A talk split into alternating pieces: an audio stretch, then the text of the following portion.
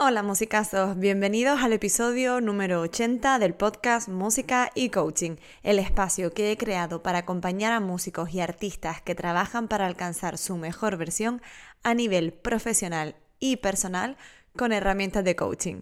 ¡Comenzamos!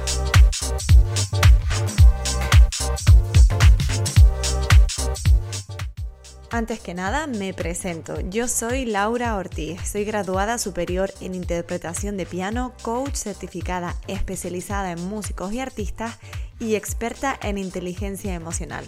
Mi propósito no es otro que ayudar a músicos y artistas como yo a encontrar el balance en sus vidas personales y que esto les permita mejorar su práctica instrumental, alcanzar sus objetivos y además sentirse bien en el proceso, reforzando su autoestima y autoconfianza. Hola musicazo, hola musicasa, ¿cómo estás? Espero que muy bien. Gracias por estar aquí una semana más y acompañarme en este camino del 2023 que ya, bueno, estamos sobrepasando la mitad del mes. La verdad que creo que hay muchos propósitos todavía de año nuevo que están bastante vigentes, o por lo menos creo que aún hay muchas personas, muchos musicazos que están con la ilusión de hacer cambios, de empezar cosas nuevas, seguir mejorando. Yo estoy en este grupo. Lo reconozco, hay algunas cositas que me cuesta, ah, pero bueno, ahí estoy ahí estoy y la verdad que estoy contenta con estos primeros días del año. La verdad que a mí me parece genial esto de que la gente se, se haga propósitos y quiera mejorar. De verdad que soy de la opinión que no hace falta cambiar de año para empezar cualquier cosa que quieras en tu vida. Pero también pienso que si a ti este hecho te sirve para iniciar, para proponerte nuevos hábitos o para cerrar un ciclo y comenzar otro nuevo, pues bienvenido sea, nunca está de más. Si funciona para ti, como les digo muchas veces en las sesiones de coaching, no hay que darle más vueltas. Eso, claro, en el caso de que funcione y no necesite de mucha más motivación para ponerte en marcha, porque también hay que ser conscientes de que hay otro grupo de personas, que no sé si será tu caso, que quieren ese cambio, quieren hacer ese inicio de año, que las cosas sean distintas, quitarse hábitos que igual no están siendo del todo buenos, pero se frenan a mitad de camino o incluso antes siquiera de intentarlo. ¿Qué sucede entonces? Pues que se quedan durante un montón de tiempo e incluso años en el mismo sitio, metafórica y literalmente hablando. A mí esto me pasó, ¿eh? así que no me extraña para nada este tema, tampoco lo juzgo, creo que todos queremos en muchos momentos hacer algún cambio y por las razones que sean no nos atrevemos o somos incapaces de hacerlo. ¿Qué me he dado cuenta? Pues que a menudo estas razones se relacionan también con la autoestima y en concreto con el concepto de autoeficacia, es decir, con la capacidad que yo tengo para confiar en lo que yo puedo hacer y sobre todo en conseguir eso que me propongo. Y aquí hablamos de un montón de cosas, el abanico se amplía, o sea, ya sea montar una obra nueva, em, empezar a hacer deporte o empezar a tocar en un grupo nuevo o en un estilo nuevo que no es el que yo normalmente o en el que me he formado. Empezar a tocar en una orquesta o empezar a hacer pruebas profesionales de orquesta, que ya no soy eh, músico joven, ¿no? Cambiar de ciudad, empezar en otro conservatorio, etcétera, etcétera, etcétera. Y es que no siempre se trata de, no creo que yo no pueda hacer algo, sino que nos toca darle una vuelta de tuerca y plantearnos la pregunta de ¿qué me hace pensar a mí que yo no puedo hacer eso? ¿Qué me hace pensar que yo no puedo conseguirlo? Por ejemplo, en relación a la música, ¿no? Podría ser, pues, ¿qué me hace pensar que yo no puedo lograr una plaza de orquesta? ¿Qué me hace pensar que yo no puedo terminar el superior o que yo no puedo, eh, no sé, dedicarme a la composición y tener éxito, ¿no? Si quieres incluso que pongamos mucha más lupa o afinemos un poco más, seamos más específicos en algo que puede que se esté planteando mucha de la gente que está aquí, sería ¿qué me hace pensar que yo no puedo aprobar este curso o aprobar X asignatura o montar esta obra. Serían como objetivos un poco más pequeñitos. Yo creo que lo de la obra nueva es algo que nos ha pasado a todos, ¿no? Esto que te dan una nueva obra, le echas un vistazo así por encima y piensas, bueno, bueno, esto va a ser hiper difícil de montar, eh, no sé si voy a llegar, no voy a poder que vamos, a mí esto me ha pasado bastantes, bastantes veces y creo que es uno de los conceptos o uno de los momentos que más se relaciona con esto de la autoeficacia, ¿no? Que ya empiezas a poner en duda que tú tengas esa eficacia, esa capacidad de hacer algo que te propones o que te mandan a hacer, ¿vale? Precisamente porque perdemos confianza o perdemos seguridad en cuanto tú te ves capaz de lograr esas cosas, ya sean nuevas, ya sea porque te gustaría, ya sea porque es una meta que otras personas se han propuesto y tú te pones en la tesitura de, uy, ¿sería yo capaz de alcanzar esto? Es decir, se relaciona mucho porque tenemos una parte en la que si yo no confío en que puedo hacerlo, jamás me voy a poner en marcha, jamás va a suceder ese cambio. Y voy a permanecer siempre en el mismo sitio porque además considero y creo que no tengo la capacidad, que me faltan herramientas o incluso si es algo muy específico, puedo llegar a pensar que no tengo talento para eso y por tanto ni siquiera voy a dar un paso para intentarlo, me voy a quedar donde estoy, que es mi zona de confort.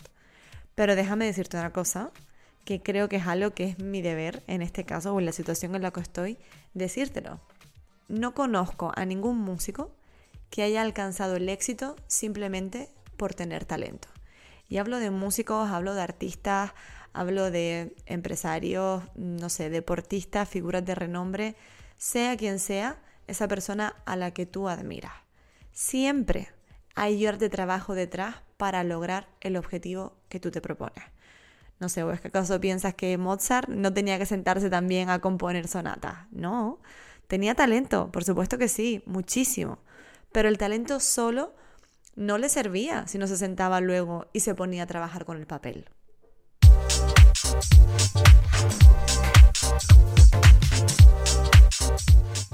A ver, que no se malinterprete. No digo que te dediques solo a las cosas que se te dan bien o para las que tienes talento, porque eso significará que tendrás que trabajar menos, será todo mucho más fluido. que eso también es verdad, ¿no? Por un lado. Sin embargo, el tema principal de este episodio y lo que me quiero centrar y que quede muy, muy, muy, muy claro es que, como decía Jim Rohn, no eres un árbol. Puedes cambiar. No tienes unas raíces fijas que te impidan moverte. Tienes la posibilidad de descubrir un montón de cosas, de áreas en las que interesarte, en las que además es muy posible que tengas éxito porque quizás tú no lo sabes ahora, pero se te dan bien.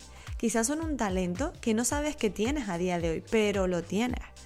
Y si no te mueves, si no das ese primer paso para el descubrimiento, es imposible que lo sepas, es imposible que te hagas consciente y que esto vaya hacia adelante, ¿vale? Entonces, dato importante, por favor, que mm, si algo se te tiene que quedar de este episodio es que siempre estás a tiempo de cambiar. Y lo primero que puedes hacer es cuestionarte esas dudas que tienes acerca de los objetivos o propósito, ya sea que tienes en tu vida o que te has marcado para este año, porque mucha gente dice, bueno, es que ya estamos a mitad de mes, ya para qué, ¿no? La idea era empezar el día 1, si no lo he hecho el día 1, significa que ya es imposible. No, para nada. El cambio de año simplemente, bueno, es una medida de tiempo que utilizamos, pero no significa que si no se hace en ese momento, no pueda ser ya nunca, en absoluto.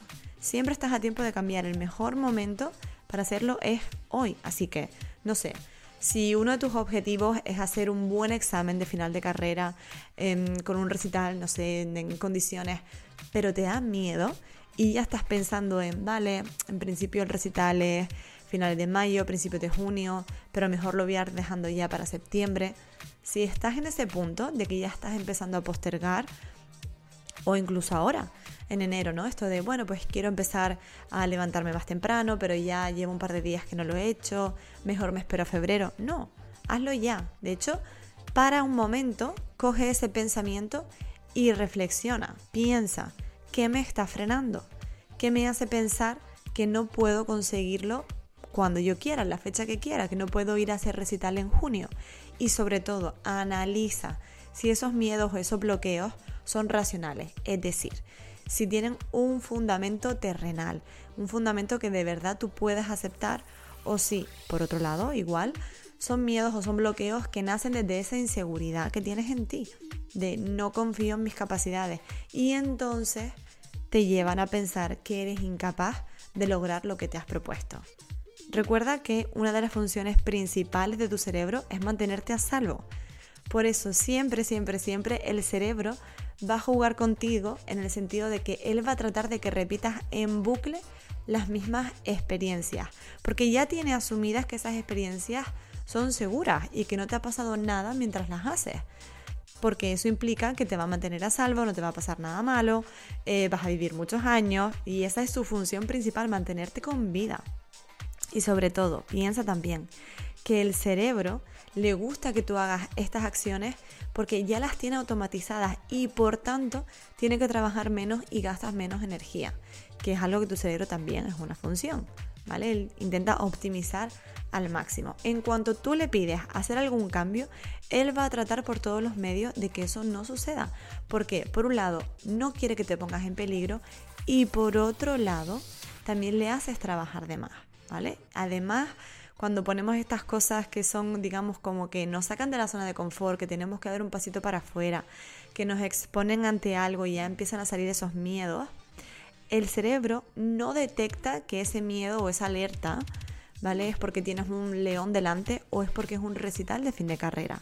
Él lo único que interpreta es la emoción y lo que quiere es prevenirte para que no tomes ese camino, sea cual sea, ¿vale?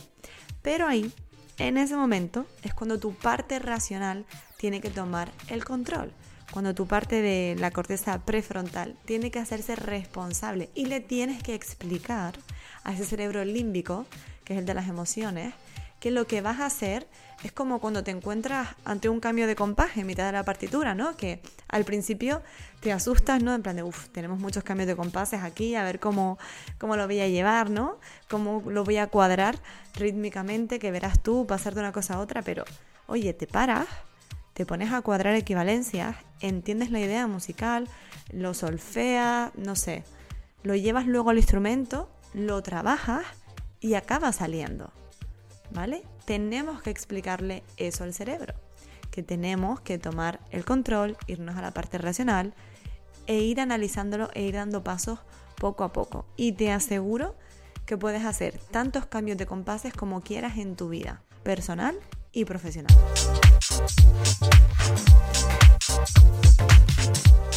Así que ya lo has visto, musicasa, ya lo has visto, musicasa. Este episodio es como tu pequeño recordatorio de esa frase que dijo Jim Rohn, que a mí me encanta, que es, si no te gusta cómo son las cosas, cámbialas. No eres un árbol. Hoy es un día perfecto para que hagas esa lista de cosas, de hábitos, de circunstancias que quieres cambiar en tu vida y sobre todo que tienes que comenzar a creer que tienes la capacidad para conseguir esa transformación pero tienes que llevarla a cabo, tienes que estar pensando qué herramientas necesito, qué me puede ayudar en esta situación. ¿Por qué? Por más que yo esté aquí hablando, sacando podcast cada semana, todo esto ya lo sabes. No te sirve si no empiezas a tomar acción y a ser tú la persona que cambie su vida para mejor. Así que, aunque a día de hoy lo veas como cosas muy pequeñas, hábitos que a lo mejor no van a ser demasiado, o cosas con la obra, avances con lo que llevas ahora mismo de repertorio, tú empieza a hacerlo. Empieza a tomar las riendas de tu vida para colocarte cada día un poco más cerca de ese objetivo o de ese sueño que quieres alcanzar. Y bueno, si te ha gustado este contenido, ya sabes que también comparto a través de otras plataformas como Instagram, Facebook, YouTube, Twitter, donde puedes encontrarme bajo el mismo nombre, Laura Ortiz Coaching. Además, todo esto que hemos visto hoy acerca del autoconcepto y también del concepto de autoeficacia es algo que trabajamos en el programa grupal de autoestima porque de verdad es súper importante empezar a trabajar en lo que yo creo que puedo conseguir y también en esas creencias, porque son parte. Mi sistema de creencias siempre va a afectar a mis resultados a mis metas y a mis objetivos. Así que si te interesa, también tienes aquí debajo en la caja de descripción toda la información acerca del programa grupal y si no ya sabes que puedes escribirme, que encantadísima te comparto más información. Y sin más, yo me despido, te mando un abrazo enorme, de verdad espero que este contenido te haya servido, te mando un montón de ánimo para este inicio de semana y por favor, si te ha gustado, me encantaría que dejaras un comentario, que dieras like y que compartieras con quien creas que le pueda interesar para así poder llegar a más músicos y artistas y ayudarles en su desarrollo y evolución. Muchísimas, muchísimas, muchísimas gracias por estar aquí, Musicazo. Nos vemos en el próximo episodio de Música y Coaching.